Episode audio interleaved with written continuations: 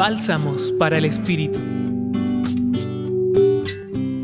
En el Evangelio de Lucas, capítulo 2, versículos 22 al 35, justo después del nacimiento del Señor, el evangelista presenta el relato de las observancias que conforme a la ley de Israel, Jesús debía cumplir en el octavo y en el cuadragésimo día.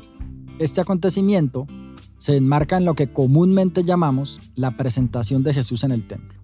Teniendo en cuenta la tradición veterotestamentaria, en el libro del Levítico se establece que una mujer es considerada impura por siete días, es decir, excluida de la liturgia, después de dar a luz a un hijo varón. Al octavo día, el niño debe ser circuncidado y la mujer deberá permanecer 33 días en casa para purificar su sangre. Luego, ella debe ofrecer un sacrificio de purificación. Para aquella época, los pobres solo debían dar dos tórtolas o dos palomas.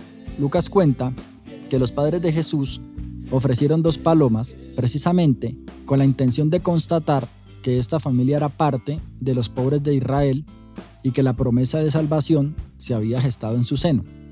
En otras palabras, Dios eligió ser pobre para enriquecernos con su pobreza, como lo afirma San Pablo. Así pues, la presentación de Jesús en el templo representa la entrega, el ofrecimiento público a Dios.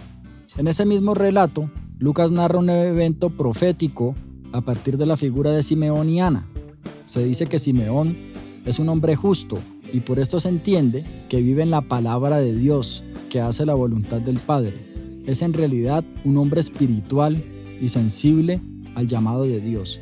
Roguemos al Señor para que en este tiempo de Navidad al igual que Simeón, reconozcamos que Jesús es luz y salvación. Los acompañó en la reflexión de hoy Juan Felipe Herrera, del Centro Pastoral San Francisco Javier, de la Pontificia Universidad Javeriana. Escucha los bálsamos cada día entrando a la página web del Centro Pastoral y a javerianaestereo.com.